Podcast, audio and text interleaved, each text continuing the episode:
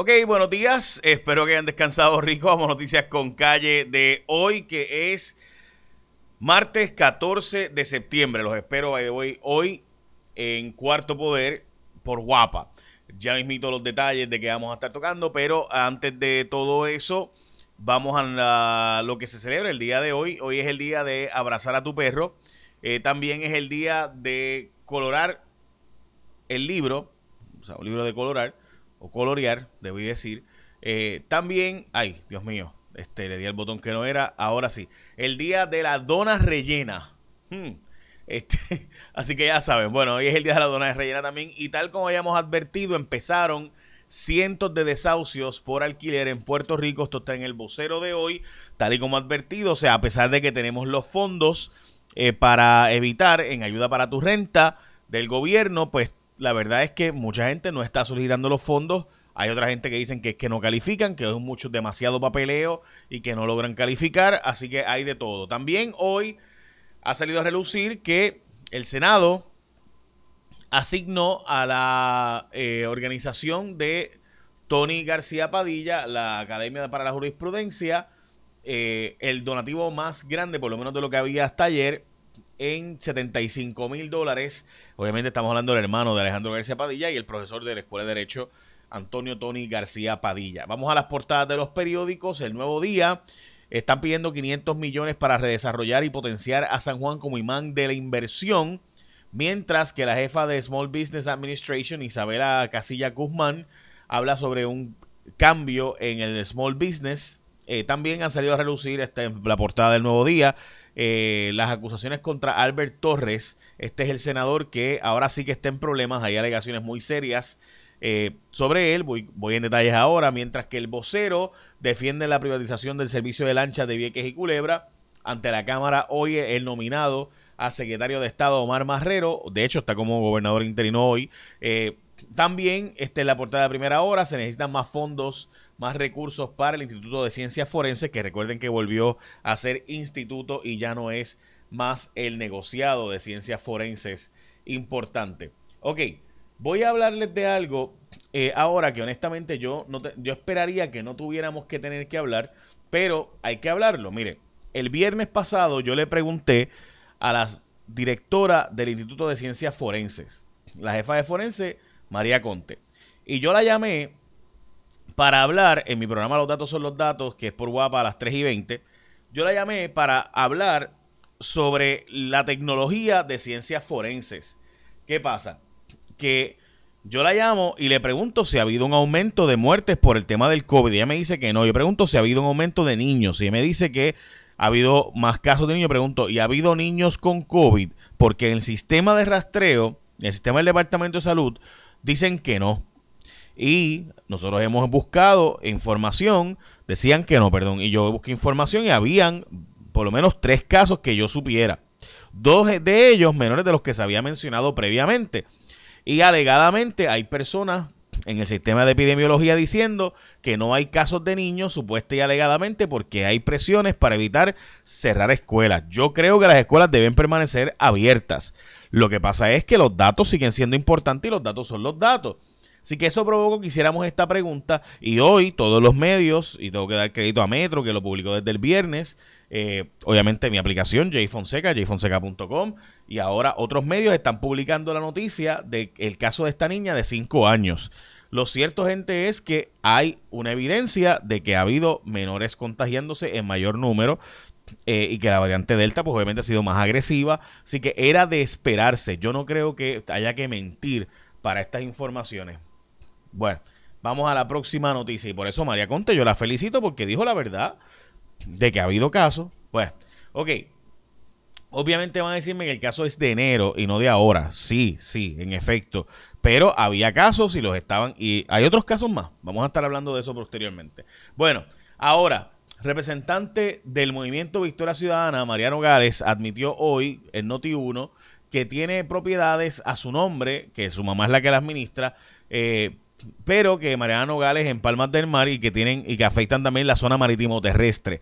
¿Por qué es importante esto, gente? Porque ella ha sido una de las voces más vocales, pero en realidad sobre la construcción del condominio Sol y Playa allá en Rincón. Pero para mí, eso no es lo que es noticioso. Lo noticioso es que ella fue lo que, la que publicó el asunto del número de teléfono del secretario para que la gente lo llamara. Y ahí fue donde cruzó esa famosa raya. Eh, donde pues obviamente ahora pues todo el mundo va a decir, ah, tú también tienes, eh, ¿verdad? Este, un condominio allí en Palmas del Mar, así que vamos a protestar para allá. Obviamente eso no va a pasar, pero ciertamente hay un punto ahí.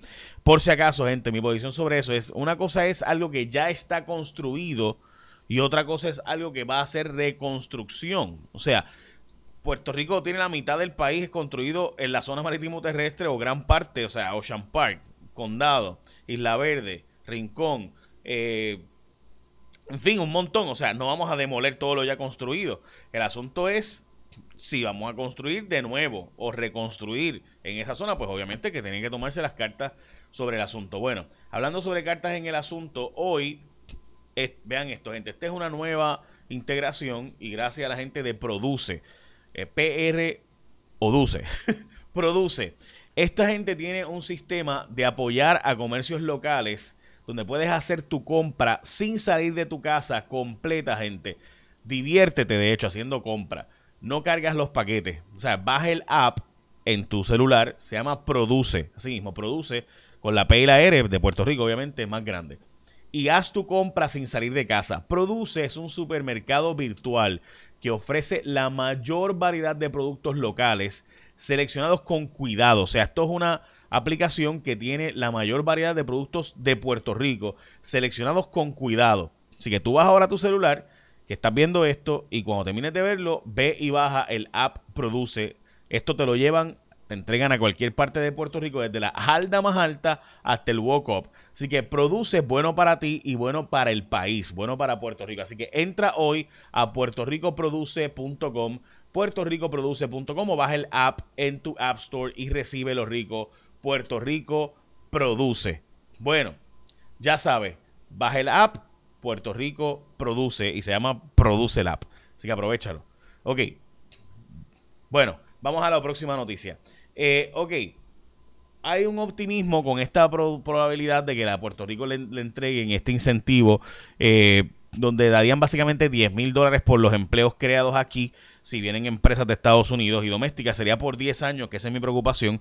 Para que tengan la idea, cuando estaba a las 9.36 era un incentivo básicamente de 21 eh, mil a 25 mil, ahora serían 10 mil. Esa es la gran diferencia pero sigue siendo un impacto positivo. Se estima que puede tener un impacto de creación de miles de empleos, cerca de 800 millones de dólares en créditos podrían ser obtenidos. También se estima que hoy va a decidirse el momento decisivo sobre el Medicaid para Puerto Rico. Todavía falta un acuerdo final en eso. La comisionada residente está planteando Está criticando, by the way, el gobierno de Pierluisi por eh, la falta de distribución de fondos federales que han llegado y que no se están distribuyendo, mientras que va, está planteando cambiar del PAN a SNAP a Puerto Rico. Eh, SNAP, en vez de NAP, eh, es el programa que usan los estados. Hay una gran diferencia entre el, PAN y el SNAP. El PAN te dan 2 billones y repártelos como tú tengas. En SNAP reparten por persona y pueden ser hasta más de 2 billones, hasta 3 billones en Puerto Rico. O sea, el impacto es mucho mayor del programa SNAP. Eh, hay siete querellas contra el alcalde de Cataño, de esas hemos hablado bastante. Eh, hoy evalúan a Omar Marrero como secretario de Estado, eh, que va a estar en la Cámara de Representantes. La representante Yachira Lebrón no logra recordar quién era el asesor de ella, que trabajaba a través de una de las tantas empresas vinculadas a el alcalde de Cataño y la gente que se lleva ¿verdad? los contraditos allí y licitan en contra y son socios a la vez. Este, pues la, la representante de Bayamón eh, Yachira Lebron no recuerda quién era el que le daba asesoría a ella, que era su asesor, eh, pero que a la misma vez trabajaba para la firma de eh, LBA Consulting. O sea, el nuevo día básicamente está diciendo que hay una entidad que le contrataba a ella, se le pagaba a la entidad, pero el que hacía el trabajo era un abogado. O sea, ¿por qué ir a través de un tercero y no directamente? O sea, ¿por qué contratar? Si tú quieres contratarme a mí, ¿por qué vas y contratas a otro para que ese otro me contrate a mí? ¿Por qué ella Chila Lebron hacía eso y ni se acuerda quién era? Pues, no sé. el representante de Bayamón eh, del PNP, la que entró por Toñito Silva, por si acaso. Eh, también el eje de la discordia, el senador este Albert Torres Berrío de Popular de Guayama. Este senador eh, ha tenido un montón de problemas, pero para mí, eh, más allá del ambiente y que le renunció medio mundo en su campaña y le renunció medio mundo eh, cuando la primaria y después le renunció medio mundo en la oficina, para mí el verdadero escándalo, las solicitudes económicas. cuando usted lo lee y ve los datos que publica hoy el Nuevo Día, esta historia está bien para pelo porque este, alegadamente pedía dinero para el desayuno, para el almuerzo, para su cumpleaños, para comprarse ropa. O sea, básicamente sus empleados eran como una alcancía, según alega, ¿verdad? Lo que dicen aquí los ex empleados que entrevistó el periódico El Nuevo Día. Lo cierto es que sí es normal que los senadores le pidan donativos voluntarios a sus empleados eh, para, ¿verdad?, celebrar las actividades de recaudación de fondos del partido, de la campaña, pero a este nivel de desayuno, de ropa, de almuerzo. O sea, yo les he dicho a ustedes que muchos legisladores usted lo ve como que diablo, ¿cómo tú puedes sostener ese estilo de vida? Y a esos alcaldes. Y pues cuando van a comer, ¿quién paga? Pues no necesariamente pagan ellos. Cuando van a comprar ropa, pues no necesariamente pagan ellos. Eh, cosas así, tú sabes. Este, nada, eh, porque pues, este, pajitas que le caen la leche. Ay, virgen. Bueno, Sí, porque es que usted, ve, y yo sé que usted que me está escuchando piensa que un legislador que gana 73 mil pesos, que es lo que gana, es una palangana de dinero, y es mucho dinero. Pero ciertamente, no para darse los estilos de vida que uno ve con ciertas camisas de 500 pesos, ciertos pantalones de 300 dólares, eso no da. O sea, con un sueldo de que lo que te sobra son 3 mil pesos al mes, 3, 4 mil pesos al mes, que es lo que en realidad ¿verdad? te llega finalmente después de, de retiros, retenciones, etcétera, seguro social, FICA, etcétera. Eh, como usted viene a ver, pues tú sabes, no, no te va a dar para ese estilo de vida de camisas de 500 pesos y de 300 pesos, este, y así por el estilo, o sea, no hay forma. Pero pues, aquí ética no verifica, me refiero a ética de la Cámara y del Senado y los alcaldes, pues lo mismo. Faltan chavos para enderezar el, Instituto de Ciencias Forenses, básicamente 25 empleados, dice María Conte Miller, y yo creo que tienes razón, se están llevando estos empleados, gente, para trabajar en estados como Texas, en la zona de McAllen, le pagan tres, cuatro veces lo que cobran aquí y pues muy difícil evitar que se nos vayan estos empleados. Sin duda, lo que no es difícil es bajar el app. Produce, donde puedes hacer tu compra apoyando productos locales de Puerto Rico. Haz tu compra sin salir de casa. Baja el app. Produce en tu supermercado virtual. Produce, se llama el app, en tu App Store, Play Store, etc. Vamos con Elizabeth Robaina y el tiempo. Adelante, Elizabeth.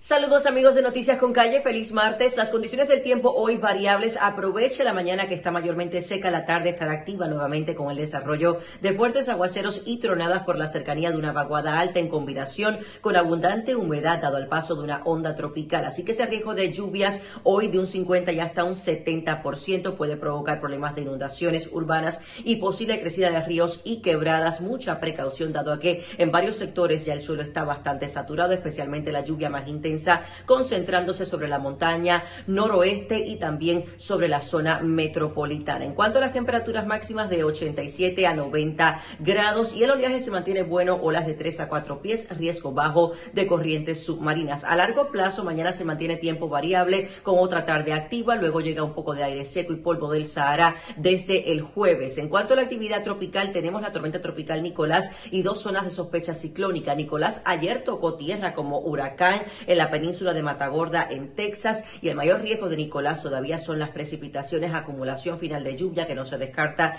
de 10 y hasta 20 pulgadas para varios sectores entre Texas y Luisiana. De mayor importancia aquí en la zona del Caribe es que estamos muy atentos al desarrollo de la zona bajo investigación 95L con alto potencial ciclónico de un 80% durante los próximos cinco días. Los modelos en este punto del pronóstico van a variar mucho en cuanto a la intensidad, la trayectoria del sistema, pues hay que estar atentos porque es posible que este sistema se logre desarrollar y esté cerca de la zona del Caribe entre el próximo martes al miércoles, pero veremos esos cambios durante los próximos días. Yo los espero con más información del tiempo mañana aquí en Noticias con Calle. Lindo día. Sí, yo también lo vi, por si acaso. Así que estamos pendientes eh, a esa zona. Gracias, Elizabeth. Bueno, ya vieron que la probabilidad de lluvia es sumamente alta, así que eh, no deje el paraguas, evidentemente. Eh, los casos de COVID de hoy, gente, 25 muertes. No empecé con eso porque es deprimente. Eh, pero sí, 25 muertes de COVID hoy. Lo bueno es que la tasa de positividad ha estado bajando. Eh, así que sí es importante eso. Recuerda, y yo le agradezco a la gente de Produce por creer en nuestro proyecto y auspiciarnos, así que te recomiendo que lo bajes en tu Play Store y App Store y demás. Bueno, recuerda que también puedes escribir a través de Signal al 448-1234-787, 448-1234. Gracias a toda la gente que nos ve. Eh, esta noche los espero en Cuarto Poder.